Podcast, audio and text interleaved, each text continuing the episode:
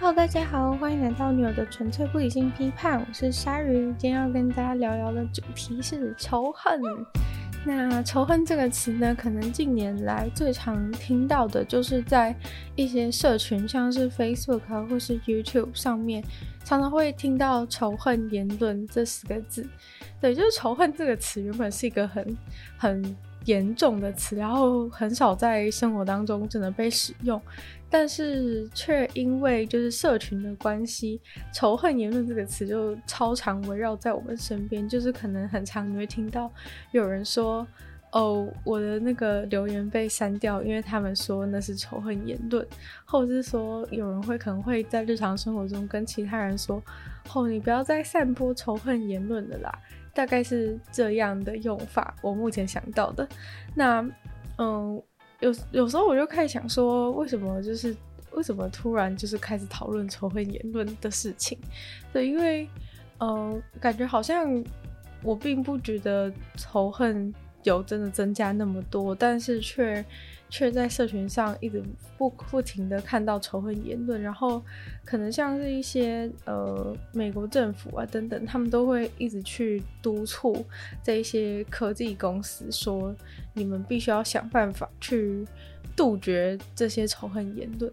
然后我就在想说，仇恨言论到底是什么那么重要的东西吗？为什么为什么需要政府需要出来干预这种事情？然后，于是我就开始稍微研究了一下，就发现，嗯，原来就是，嗯，可能是因为社群的关系，所以造成就是人们原本就是心中小小的仇恨，都因为社群而找到了归宿。然后这些每个人小小的仇恨，就是大家聚在一起之后，就变成大大的仇恨，然后最后就变成对世界好像真的会有一些。重大影响力的这种，这种巨大的仇恨，这样，然后他们可能会做出一些行动，或者是进而再去影响到更多人，所以呢，最后就变成是，就是明明是就是讲求言论自由的美国，但是他们却要非常努力的去杜绝这些人讲的仇恨言论。但是有时候我就会在思考的事情就是，嗯，如果大家都是。可以自由讲一些话的话，为什么讲仇恨言论就就不行？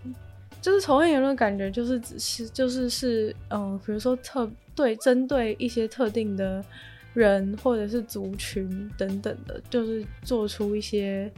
讲一些很严重人身攻击的话，或者是。嗯，比如说很很极端的，代表很极端的目的的话，像是可能有些人会说，想要把什么种族的人都灭掉啊，这样子这种，这种，这种真的很。好像想要把别人弄死的话，这样子，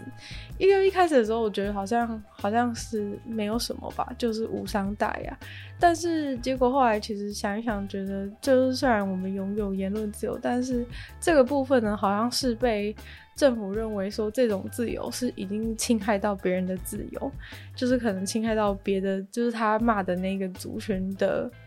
就是。正常生活的自由，就可能因为如果太多人都抱持着这样的想法，在网络上谩骂的话，那其实实际上那些被骂对象，他们渐渐的就会失去在世界的立足之地。这样，对，所以说，即使有言论自由，政府还是想要去杜绝这些人讲话。然后，其实通常散播言论自由的人都会说，就是这是我们的言，就是散播仇恨言论的人都会说这是他们的自由。这样，所以。我觉得这是一个蛮有趣的点，不过今天我是很想要知道的事情是，就是这一些，呃，比如说这种广泛出现的仇恨啊，或者说近年来大家觉得一直在提升的仇恨，到底是什么样的情况？于是这就要说到人为什么那么喜欢讨厌别人呢？其实如果我们从小开始观察的话，我们就会发现说，就是在从可能幼稚园开始啊，就是会开始出现一些。就是在呃社交上面，在幼稚园生的社交上面，其实就已经会开始出现这种讨厌的种子。就是原本一开始的时候，可能大家还不知道什么是讨厌，但是当你进入到幼稚园这种就是一个社交的环境，有很多人的环境之后，讨厌的感情就会开始萌生。然后可能你就会看到有一些同学啊，就是会喜欢，嗯，就是会喜欢三五成群，就是可能。俗称的搞小团体，然后就会去针对一些其他的人，或者是霸凌其他的同学，这样子，或是排挤。对，就是从其实从人很早很早，大家就会发现人其实是真的有这种有这种去讨厌人的天性。对，就甚至就是有些人，你可能明明。从出生开始，你接触过就只有家里的人。假设你家里的人都没有带给你什么，假设你的家庭是正常，没有带给你，没有在婴儿时期就对带你带给你很严重的负面情绪好了。但是你到幼稚园的时候，你却自然而然的就是会知道说，大家要去，就是有些人就会知道说要去组成小团体，然后霸凌别人这样子。就是其实这些人也不是真的打从心里就。就是进幼稚园之前就想好说，我进去幼稚园就是要霸凌一下同学，就是绝对没有嘛，一定是进去之后，哎、不知道为什么就就开始产生这种这种行为跟跟情绪的状态。所以呢，就是要讲说人，就是要讨论说人到底为什么会会讨厌，然后讨厌的背后到底是有怎样的科学。然后呃，就是这时候就会想到一句话，就是说像。嗯，很多人不是都会讲说，那个讨厌跟喜，就是喜欢的，就是爱的相反，不是不是仇恨，是冷漠嘛？就是因为其实仇恨跟爱是有点是比较相似的，相似性质的感情，所以才会造成很多时候会看到有些人是就是由爱生恨啊等等的，就是因为其实爱跟恨感觉比较像是在隔壁，而不是在对面。对，就是很强烈的情绪，他们都是很强烈的情绪。然后其实没有比两个同样讨厌同一个人还要更牢牢固的枢纽。就有时候你会发现有一些结盟，就比如说我们是感是因为同一个兴趣的结盟，或者是因为嗯我很喜欢你的某些特质，所以你们变成朋友的这种结盟，其实都没有都没有两个人都对一个东西。共同仇恨的那种结盟，还要更更稳固的关系。对，就是说，当两个人真的都都同样的仇恨一个东西的时候，其实他们的关系是最是最紧密，然后最不会被破坏的。所以这件事情就证明了，就是嗯，就是这这两个这个仇恨的情仇恨的连接是强到就是不容易被外力所破坏的。所以就是说，仇恨是一种非常。非常强烈，然后有有凝聚力的的一种情绪，然后所以这种这种有人讲说爱跟恨其实是爱跟恨，但是其实就是这个是会压抑大家平常广泛的就是对一些事情的仇恨。例如说，你可能看到一些东西觉得有点讨厌的时候，你通常不会，你通常不敢就是直接说出来，你通常会压抑，因为你知道说社会上是不不乐见这种这种。讨厌的情绪，但是我觉得也就是因为这样，就是大家喜欢在平常的时候，嗯、呃，在尽量可以的时候都粉饰太平，所以导致就是大家真的遇到一件很讨厌的、真的讨厌的事情的时候，大家就会拥有那个强烈的勇气，然后还有累积已久的不满的情绪，来产生这种特别强烈的仇恨。我自己觉得是这样，就是嗯。大家都难免会对一些事情有喜欢或是讨厌的情绪，但是我们的社会是非常不鼓励，就是你讨厌一个东西。例如说，你今天就是你今天在一个团体当中好了，就假如说今天有人做的不是有人做的东西，其实你觉得不好，但是通常大家都会觉得说，那就是不要不要为了不想破坏团体的气氛等等，就不愿意。就是直接说，哎、我觉得你做的这个东西不太好之类的，就是会不愿意做这件事情。然后，所以久而久之就养成大家一种在可以忍耐范围之内都都装没事的态度。然后，我觉得这种装没事的态度就是造成仇恨变得更强大的原因，因为你每天在生活中都在累积这种小小的不满。就虽然说这些小小不满都是针对不同的事情，但是当你真的遇到一个当当你真的遇到一个就是你真的忍再忍不住的事情，然后你真的受不了的时候，你就会真的有勇气，然后也拥有那个仇恨的能量，就是那能量你已经累积很久，然后所以等到你真的遇到那一点就是爆发的事情的时候，你就会有足够的勇气跟强烈的情绪去去激发你对那个对象的一切负面看法，然后。当你说出来的时候，这种强大的力量就是很容易产生一种就是别人有共鸣的方式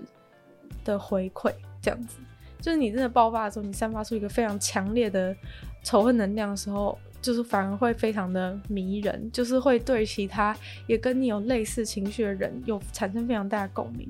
然后他们就会一起聚集过来，然后就是加入你的这个仇恨团队。所以说，就是当人们就是有办法可以谈论自己对别人的仇恨的时候，通常就会产生这种牢固的结盟。但是，当就是通常我们都对一些人有积极的感受，或者说你通常大家都喜欢某个人的时候，其实反而不会不会产生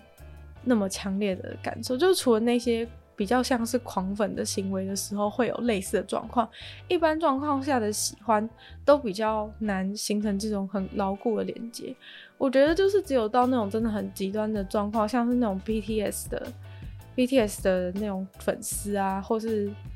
对，或是其他，我就 就不好意思举例。就是举例，假如说 BTS 粉丝的话，他们就是有比较强的凝聚力，大家很明显可以看到有蛮强的凝聚力的。然后他们的。爱就是是真的那种很强烈的，然后呃，但是我觉得其实他们的爱里面也有一点仇恨成分在，就是当其他人如果批评他们不对的时候，他们就会整个群起反攻。所以其实嗯，好像他们的爱里面也是也是因为掺杂的掺杂了这种对外界的仇恨，对不理解他们的人的仇恨，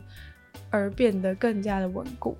他们强烈的爱当中，也是掺杂着就是强烈的对那些不理解他们的人的仇恨，而变得更加稳固。那人们讨厌他人的四个主要原因有什么呢？第一个就是人们都想要一个代罪羔羊。对，就是其实我觉得现代人对生活满意度很低，也算是一个就是会引起仇恨的最大原因吧。就如果你自己生活过得很好的话，其实你根本不会去想要。就想到要仇恨别人，或是就是仇恨对你来说会是一件太麻烦，然后太消耗精神的事情。因为当你已经拥有一个好的生活的时候，其实你根本不是，你根本懒得去在意，就是那些其他你有一点负面负面情感的人，或者是你就是不会，你就是不会愿意花那么多心思吧。但是当你在挣扎的时候，就在你生活中挣扎的时候，无论是你遇到工作上的问题，或者是家庭关系不顺，然后是感情不顺啊等等的种种状况，造成你有自尊心低下的时候，或者是你在人际关系当中发生一些强烈冲突的时候，你就会你的负能量就在心中就是很很大的一个集中。那我觉得这个部分就是像刚刚讲的，就是说，因为。我们的世界让我们觉得，就是在一在可以忍耐范围之内，我们都不应该去发送负面的情绪，所以导致我们的负面情绪才会一直无限的叠加。就例如像刚刚讲的，如果你工作上遇到问题，你可能也不敢跟，你可能也不敢为了生活什么的，你可能也不敢跟老板对干啊，或者是你对同事很不满，但是也只敢就是下班之后再去喝酒骂同事。对，或者是你家庭里面有问题，但是其实你永远都永远都没有勇气，就是跟你的家庭成员表达你真正对他们的看法，而只是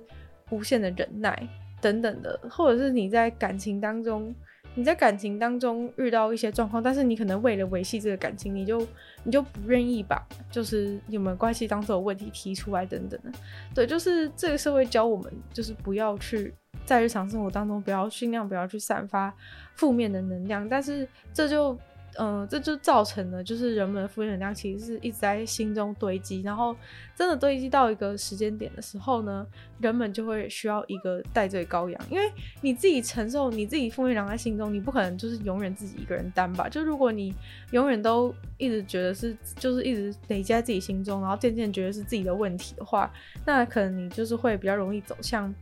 一些就是可能会有忧郁的倾向等等，但是，呃，比较比较普通的状况的话，其实人们是会把这种这种仇恨的感情丢出去外面，然后所以这个时候就会产生这种找代罪羔羊的感觉，因为比起你直接面对自己的问题，在自己的问题当中去解决，就是你不如把这个问题丢给其他人，然后说是别人的错，这样子是这样子是更加的容易的。对，就例如说你在工作上，你可能觉得你可能是自己也可以做一些改善，但是你就会觉得说，就是你在长期累积之下，你就会觉得，其实你只要把你只要在每天回家的时候都是在骂那些人，你久而久之就会觉得，把问题都当成是那些你仇恨的对象的问题，然后你就不用解决问题，所以感觉是好像很轻松哎。于是很多人就是会在这种可能就是自己的一些脆弱或者挣扎的状态之下，就会加入这种仇恨的团体。然后只要将全部的问题呢都归咎于另一组人的话，他们一起去分享这些仇恨的经验呢，他们的信仰就会更加的巩固，然后也会感觉到有很多人都在支持着自己，然后觉得会有一种莫名的幸福感出现。对，就是刚刚前面讲说是，就是你可能去仇恨你身边的人，但其实仇恨你身边的人并没有办法解决长久问题，所以他们才会去投向，就是去仇恨一整组人，例如说直接去仇恨某个性别，或是直接去仇恨某个宗教，或是直接去仇恨某个种族，因为就是你只仇恨你自己身边的人，是很难得到共鸣。然后你仇恨久了之后，其实有一些事情太显而易见，就是你也，就是你的那个仇恨值有时候也。也累积不下去，然后这种时候你去参加仇恨团体的时候，你是把仇恨放到一个更大的目标上面，然后所以这种更大的目标就是可以让你寄放更多的仇恨，然后也不会有就是弹回来的时候，因为如果你平常都一直仇恨你身边人啊，就是你很明很快的你会在你跟他们的应对之之之下会。会出现改变，但是这个的话其实并不是一般人想要的，就是一般人其实还是处在一个比较胆小鬼状态，就是其实他们之所以一开始就是没有跟那些人对着干，或者直接讲出来的原因，就是因为他们胆小嘛。那所以呢，你就是一开始不敢讲，那有什么合有什么合理的理由？就是到你真的变仇恨的时候，你就愿意去破坏你生活当中的一个现状。其实这些很爱仇恨的人根本没有勇气。根本没有勇气去破坏自己的生活现状，所以他们是仇恨归仇恨，他们是还是希望自己的人生维持在原本的那个其实让自己不满意的状态，然后所以他们会把这个仇恨就是转而去转嫁在那一些比较大的群体跟目标，因为这些群体跟目标不会在他生活中出现，也不会去影响到他的生活，所以他可以就是大胆的。大胆的去对这些其他的族群的人去产生仇恨等等的。那第二个原因的话呢，可能就是因为他们孤独，然后需要寻求需要寻求联系。对，就是可能你在你自己的生活当中已经找不到，因为你可能没有什么知心好友啊，或者说你的家庭也没有办法给你心灵支柱啊等等的。那这种时候，你加入仇恨团体，其实这就跟参加。就跟参加嗯一些教会也是类似，或者是参加一些同好会。我觉得讲到这里，有人可能会有些不爽，就是觉得说怎么可以把教会跟仇恨团体这种合在一起？但我并不是要讲说他们有仇恨，我只是想要讲说，就是参你参加一些团体，像是教会也是有这种紧密关系的紧密关系的团体。其实很多人会加入教会，也是因为想要寻求一个归属感，这种感觉就是需要一些。需要一些同伴，然后跟跟你一起勇敢的面对人生的感觉。其实仇恨团体某种程度上也是如此，只是他们是透过仇恨的方式，然后教会的话是通过就是对神的信仰的方式。我不知道这样解释对不对，但是我并不是要说，并不是要说就是跟仇恨团体一样，只是说他们都有很紧密的、很紧密的关系，然后都是其实都是一个互相帮助对方。活下去的一个 一个团体这样，然后所以说你加入仇恨团体，假如说啦这种负面能量的人，他们加入了仇恨团体之后，他们就可以满足他们对友谊和归属感的需求，因为其实他们这种通常他们在生活可能就是找不到，可能就是找不到他的归宿。就是可能他有满满腔的怒火，或者是怨恨，但是没有人可以倾诉，或者说他倾诉之后，人家都觉得他很烦，然后觉得不想要听他每天负能量，所以就就离他而去。就不是有人讲说，如果你每天一直散播负能量的话，你的就是你的朋友就会越来越少嘛之类的。对，因为其实，在一般状况之下，其实就是别人也不不想要再增加自己的痛苦。就是，尤其是就是我已经出社会，大家都过很痛苦的时候，就是你还要每天去接受别人痛苦，是很是很烦的一件事。所以说，很有可能因为这样，这些负面能量很多的人，他们会失去原本的朋友，或者是他们原本的个性就就比较少朋友，然后所以导致他需要，就是他他在生活遇到困难，需要需要人帮忙的时候，却没有人可以，却没有人可以救他，然后所以他就会很难过嘛，然后很难过之后，这个难过久而久之就会再转换成另外一种对社会的仇恨。对，就是反正这种东西就是会转，就就是会转移到其他地方嘛，就是会他找不到原因的时候，他就会随便找个原因，然后不爽这样子。对，因为就是可能是我觉得可能是人的大脑需要，呃，需要保护保护自己吧，就是你你需要一个保护自己的机制，就是如果你都把这些事情当成是自己的问题的时候，你就会你就会。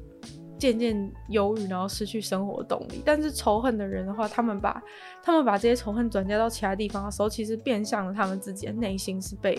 是被好好的保护住的。所以有时候其实他们就是仇恨别人，是在是为了保护自己的脆弱的心灵这样。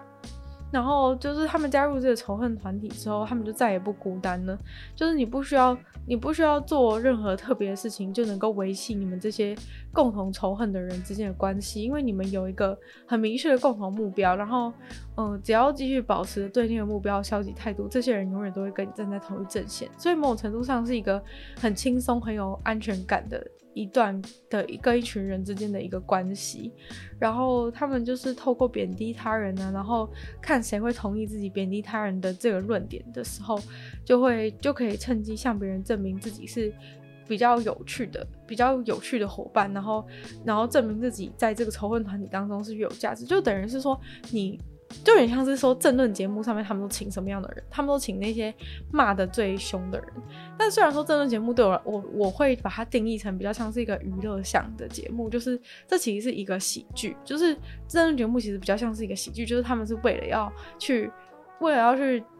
讲谩骂，然后造成一个娱乐的效果。但是不可否认，他们也是有在堆积。部分人的一些仇恨情绪没有错，但我觉得多数时候是比较偏娱乐向的。然后，所以我觉得跟这边相似的点就是，那些政治节目上面的人不是都会一直想一些五花八门的方法来骂对方吗？就其实，在仇恨团体当中也是类似，就是他们必须要透过就是去骂对方的时候，哎，你就是你以为就是仇恨那么简单吗？就是你仇恨你骂别人也是要有创意一点啊，所以才会有那么多就是那种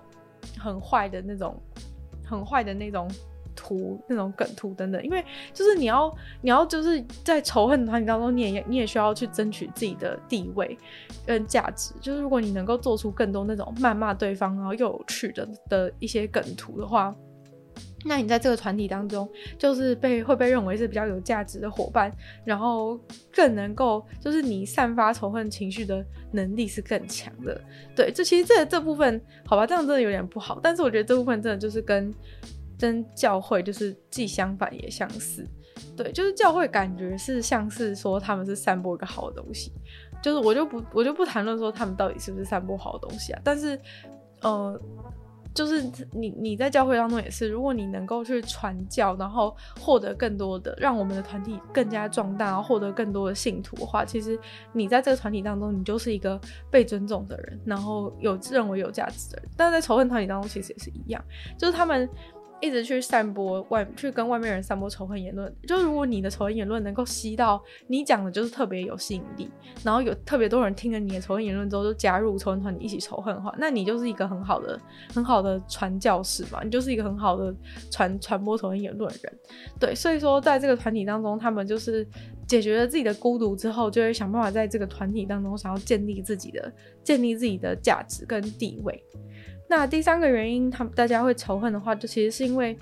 人都是害怕未知的生物，害怕未知产生仇恨的这个部分，其实可以从很简单的一些工作场所环境就可以看到，像是当有一个新人进入团队的时候。尤其是他们就是这个新人，好像有一点点特别的时候，很多人就会开始八卦这个人的负面消息，就是大家其实会莫名的想要去挖这个人有什么有什么不好的点等等的，然后去散播这个人不好的事情。原因是因为他们会担心这个新加入的新加入的这个人有可能会对他们的团队造成什么影响，或者说威胁到自己的地位。所以说，就是通常有新人，然后他有一点特别的时候，可能一个群体当中的部分人就会开始互相就是分享对新人的仇恨，因为大家一起互相分享对这个新人的仇恨啊，可以让他们的这个他们自己本身的这个群体。的联系越来越强，就是当你只要就是让别人也觉得好像有点讨厌他，好像有点讨厌他，其实你们的这个你们的这个组织就变得比较稳固了，就是可以抵御外来者。假如说今天有发生什么事情的时候，哎，大家就是会很明很快的，就是都站到都站到那一边去，然后所以选边站的这种事情就会变得非常的明显。然后很强烈这种感觉，所以说呃，好像这种这种状况就会变得有点像是，好像说谁先仇恨谁就赢的感觉。因为呃，如果你先去结，你先结盟成功了，那那其他等到别人要建立新的结盟的时候，其实就没有那么的容易，除非你有什么重大的发现，例如说你除非这个新人他也他爆了一个对，就是对方。对方主谋的一个很大的卦，然后是大家都很不能接受的，就是除非你要，嗯、你要落下这么大的一个，落下这么大的一个一个资料炸弹，才有办法去破坏对方的情感联仇恨情感联系，然后重新组成另一个小团体，所以其实并不是很容易，这就变成真的是很像很像仇恨团体，就是。就是很先下手为强，我自己觉得啊，不管是在学校或是工作都是。就是你从一开始，就是其实你会发现有一些人，他们就很擅长做这些事情。就比如说在，比如说刚分好一个班啊，或者怎么样的一个状况的时候，有一些人就会很快的，就是找好一群人，就是要要无意识，我不知道他们是无意识还是有意识，就是开始就是拉拢，就是可能你会跟一些人开始变好，然后他们只要一变好，开始就是就是通常呢，他们可能。最初会先用一些比较好的、比较就是那种食物的，或是那种小的好处的方式来来引诱别人入队，像是可能就哎、好像就请别人吃东西呀、啊、什么的，感觉很像很像那种嗯、呃、很友善的感觉。然后一旦就是你稍微的有一点点被他的食物收买，然后他就会开始他就会开始跟你讲，就是他对其他人的不好的意见。然后可能就是他可以讲说，哦，就好像觉得那个人有点怎么样诶之类的，然后就是期待就是这些受了他小恩惠的人，就是要要附和他这种时候，然后有的时候也会有你不小心被拉入队的状况。对，然后这种时候，如果你不是很清楚自己在干嘛，其实常常就是会有有一点被半操控的感觉。就有的时候，你其实并不是真的，可能你自己天生也不是那种很爱仇恨或是负面良很多人，但你有可能就是被这种人控制。就是他可能就是用一些方法，然后接近你之后，就会开始跟你分享这些事。然后你原本其实也没什么感觉，但是就是被他讲一讲之后，你就突然觉得好像是真的这么一回事诶。然后你就开始对可能他要攻击的某个对象，也开始有一些，也开始有一些不好的想法。但是你这个人可能并不是这种会很会很主动去去捅别人刀的人。但是这个影响力是发发生在什么时候？就假如说今天今天。就是你们讨你们的那个攻击对象，他好像做错了一件事情，但其实你们不确定说他是他不是是不是真的做错。这个时候，就是虽然说你对他没有很强烈的负面情感，但是你在这个主谋的的这个长期洗脑之下，你就会下意识的觉得他一定做，就是觉得他一定做错，或是在选择的时候对他就是有，就是倾向于会有不好的评价。所以说，其实很多时候，不管是学校的那种小团体、小团体竞争啊，或者是或者是公司的内斗，都是类似的一个状况。那第四个原因的话呢，就是其实仇恨的人是因为他们的不安全感这样占上风。其实我觉得这一个这个点是跟上一个点算是。就是承承上提的感觉吧，因为就是人是在高度不安全感的情况下之后，就会更容易出现这种仇恨的情绪。所以像刚刚讲的这种公司啊，或是学校环境的状，学校环境的状态，都是因为就是这个这个主谋他通常都是一个他通常都是一个对自己比较没有信心，但是表面上又要假装很有信心的人。然后，所以他们看到一些新出现的人啊，或者是他觉得某个同学感觉是对自己的存在会有威胁的时候，他的他的仇恨就会很容易浮出水面。所以，其实很很大原因也是因为他自己心中有一个很强烈的。很强烈的不安全感，就是原本上一个讲的害怕未知，可能是因为这个人是新来的，他不确定他怎么样。但其实归根究底，就是还是因为他对自己没有信心，然后很不安，很有强烈的不安全感，所以才会觉得好像每个出现的人都会都会去都会去威胁到自己的地位。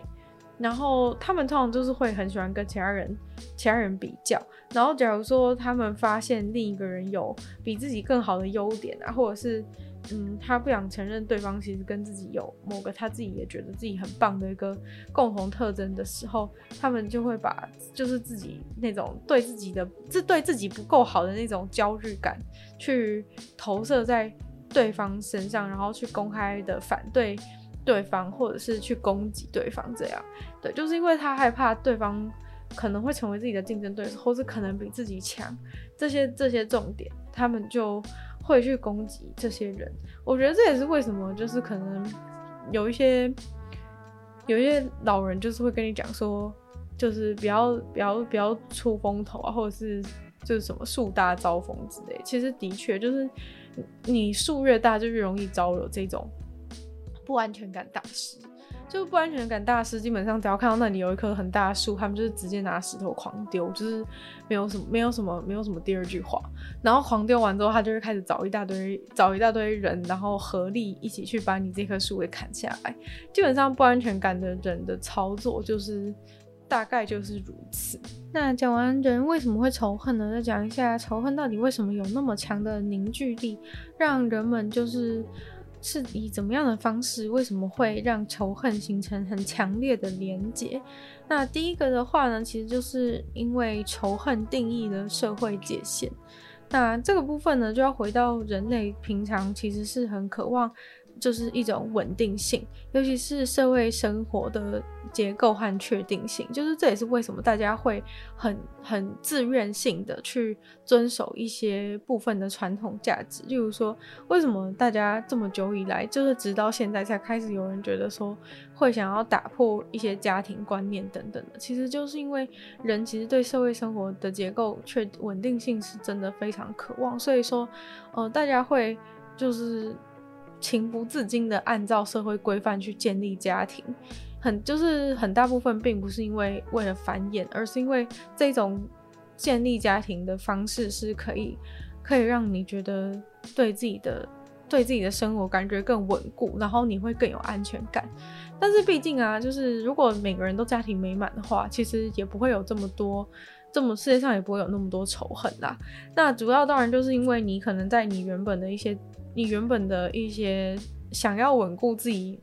生活结构稳定的领域失败了，所以呢，你为了要。就是更加更找回这个稳定的感觉，你就会想要去在其他地方强化强化你的群体。那其实在，在一个社会当中，本来就是很自然的，大家会有跟自己比较好的圈子啊，跟跟自己比较不熟的圈子等等，这种都是很自然的事情，就是无关仇恨的，就是你很自然就会形成形成，就是一些啊跟你比较有相同价值观的人啊，跟你文化背景比较类似的人。或者是就是跟你比较遥远的人嘛，所以就是会产生这种内部的群体跟跟外部的外部的群外部的群体，就是会跟你比较熟跟跟你比较不熟，就是在你的这个社交圈之内跟之外。那通常之通常在你社交圈之外的人，在你的社交圈其实就不会那么的受欢迎。然后，嗯、当那刚刚讲到最重要的这个社会界限嘛，就是人们在表达对其他人的。的厌恶的时候，其实是有助有助于去划清这个界限。这样讲可能没有办法那么容易理解。其实就是说，嗯嗯，我们原本比如说我们原本有一群人，然后我们这些人就是是哎，感觉好像是我们都有类似的价值观，所以我们聚在一起这样。但是你当你就是讲出一个东西，有讲出你的一个仇恨的时候，然后大家都认同的时候。就是比如说，哎、我觉得某种群体的人真的好讨厌哦，这样子。如果你在你的群体当中讲这种话，哎、你其他你群体的其他伙伴有可能就是都会认同你这个想法。然后当他们就是都认同的时候，就是这就有助于这一整个社这一整个这一整个圈圈的人都理解说，哦，原来我们这一个社交圈跟其他社交圈之间的。的界限，这个鸿沟就是你可以把它强化出来，就很像是你用黑笔，就是用黑色的宽头奇异笔，帮你们这个圈圈，就是帮你们这一群人的周围画上一个很明显的圈圈，这样就是借由这一些一次又一次的仇恨言论之后，大家就会诶摸清说，诶我们这群人都是讨厌某一种人的，就是你们会更清楚的去定义你们这个群体，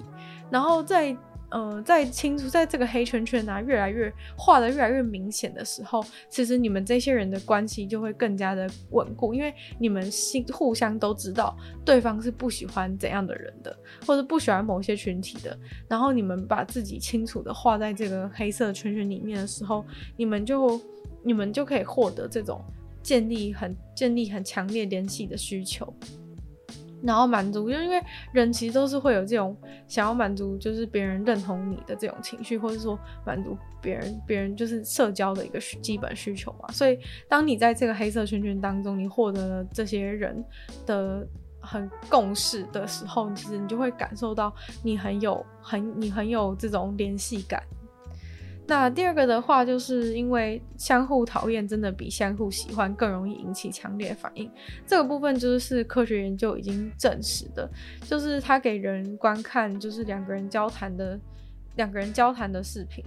然后视频好怪。第二个就是相互厌恶真的比相互喜欢更容易引起强烈的反应。这部分是科学研究已经证实，就是他给人们。看，就是两个人交谈的一个影片，然后在这个影片当中呢，就是这这个男的就有一个男人就礼貌的打了那个女人，然后在被，然后这就是科学家就会问这个看影片的人说，你喜欢或是不喜欢这个人，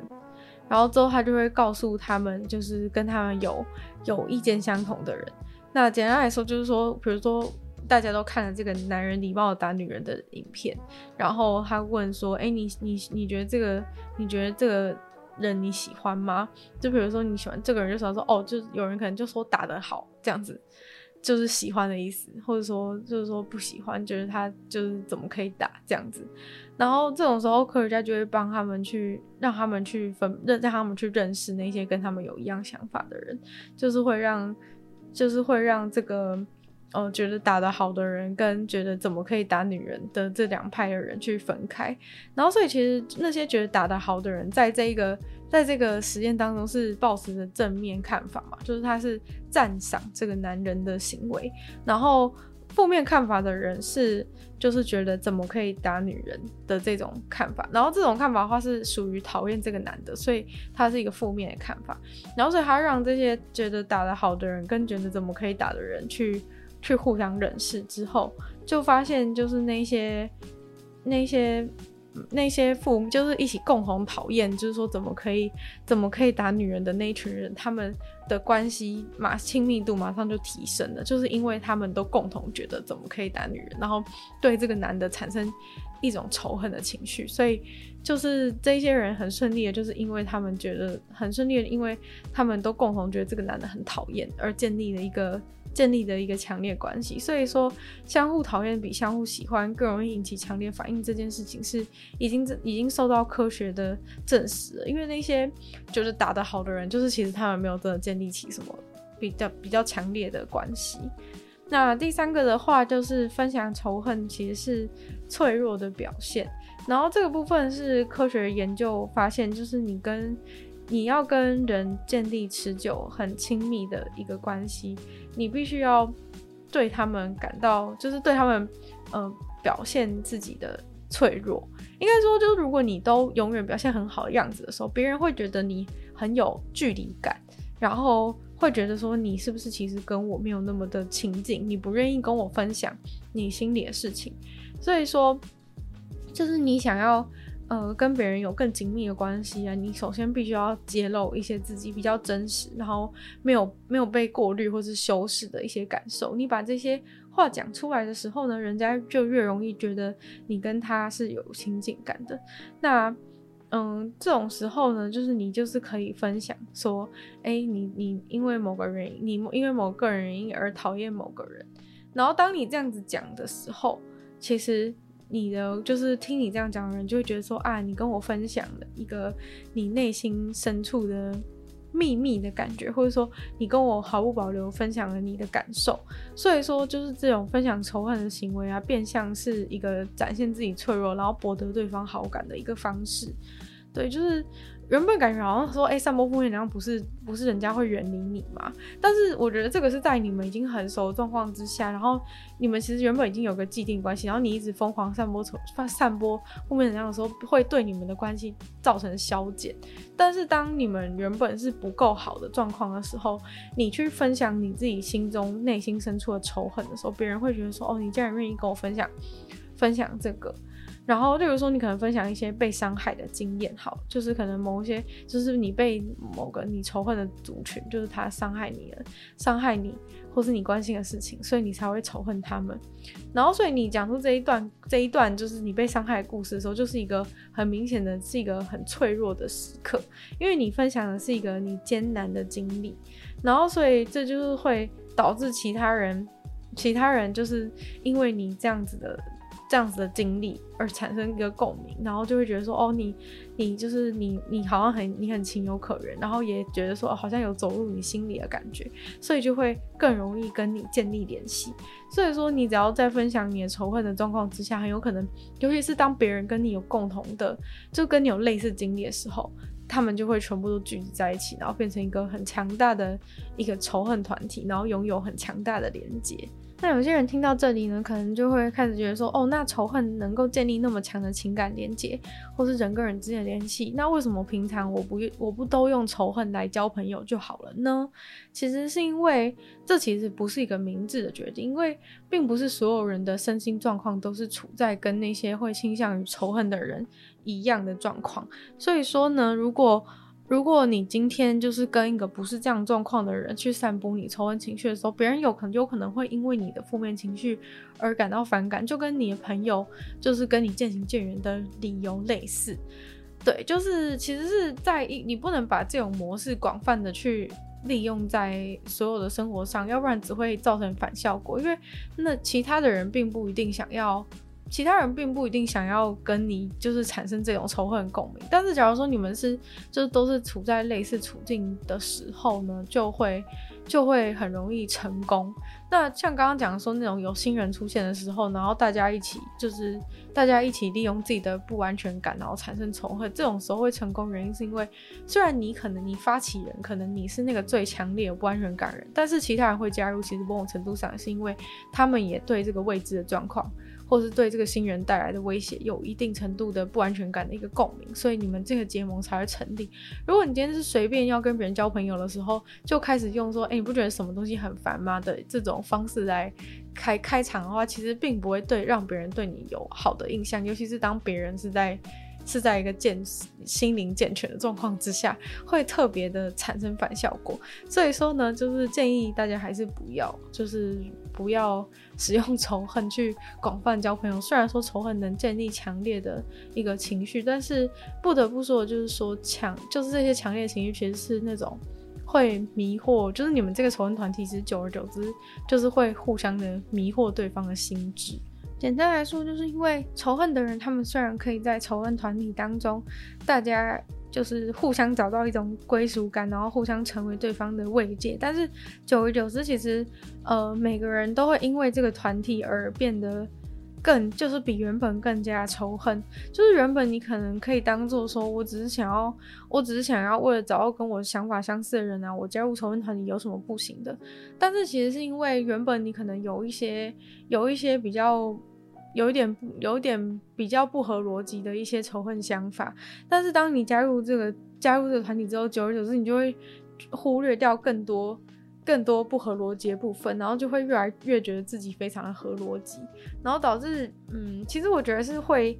有一点点变笨的倾向，就是你会没有办法思考说你的你的仇恨到底是有没有，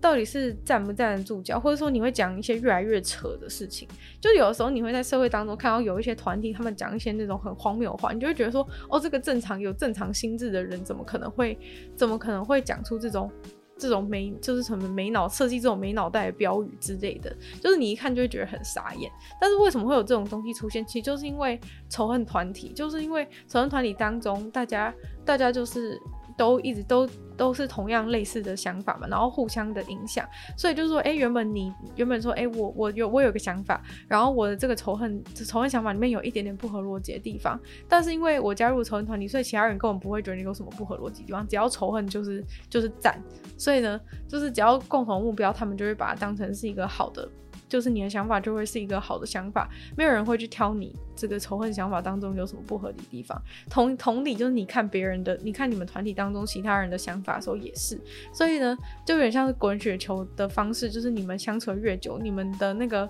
你们的那个就是逻辑黑洞就会越来越大，然后你们就会开始讲出一些越来越荒谬的事情，因为互相都不会去意识到对方。讲的事情有什么不对劲的地方？就是我觉得有时候有一些，有时候仇恨一开始都是有有道理，就是可能你真的受到对方的伤害，或者说你真的有一些理由很讨厌对方。当然也是有那种完全没道理，但是我是觉得大部分仇恨其实都有一个起点嘛，那个起点其实都不是真的完全完全可笑的。但是就是因为参加这个团体之后，大家一直互相的互相的。就是在互相的，就是不去不去思考，所以呢，就是只要目的相同，大家就一直去进行，所以大家就开始变成了一个有点无脑的状态。只要你是支持的，只要你是支持的，你就很像很容易就，只要你支持同样立场，你就很容易就可以可以。可以达到，就是达到你的目的，或是你们就会互相容易接受。所以其实这也是为什么仇恨团体那么容易有内奸混进去的原因。因为基本上你只要高喊着就是他们认同的理念，就是根本不会有人怀疑你，你懂吗？因为其实里面就是到处到处都充满了不合理的地方，但是没有人会去说，然后也大家都渐渐的忽视。一开始从这一开始从忽视到。后来是完全看不见那些不合理的不合理之处，所以说，呃，我觉得仇恨团体对我来说，我会觉得最严重的问题是在于大家最后都变得完全没有思考能力这件事情。就是我觉得你合理的去仇恨一件事情是合理的，因为就是你可能真的有一些理由想要去仇恨，就是真的有一些理由造成你仇恨，但是。你久而久之就变成是你根本已经忘记你当初仇恨的一个初衷，然后变成大家只是无脑在在往某个方向前进，所以最后就是跟你一直喊什么领导人万岁是差不多的感觉，对，所以我觉得这才是仇恨团体最最糟糕的地方，就是你到最后会失去思考能力，然后你连你连出来的能力都没有，因为你就是已经被自己与其被自己洗脑，被其他人洗脑的太严重了。那今天的节目就到这边结束了，不知道大家对今天这个仇恨言论还有仇恨团体的主题有没有什么看法，或者是？呃，对仇恨团体有没有什么心得，也可以跟我分享。那一样就再次感谢订阅赞助的会员 James、Jason、黑渊、毛毛、黑牡丹、Edley、虽然就是还有 Z Z Z，就希望有其他有意愿继续支持鲨鱼创作的朋友，也可以就是在下方找到 Patreon 的链接，里面有不同会员等级还有不同的福利给大家参考。那就是也可以去多多把这个节目分享出去，或者是在 Apple Podcast 帮我留星星、写下评论，对这个节目非常有帮助，那也可以去收听我的另外两个 podcast，其中一个是鲨鱼会用十分钟的时间跟大家分享一些国际新闻新资讯，那另外的话是听说动物，当然就是跟大家分享动物的知识。那也可以订阅我的 YouTube 频道，追踪我 IG。希望女友的纯粹不理性批判继续在每周三跟大家相见，那么下次见喽，拜拜。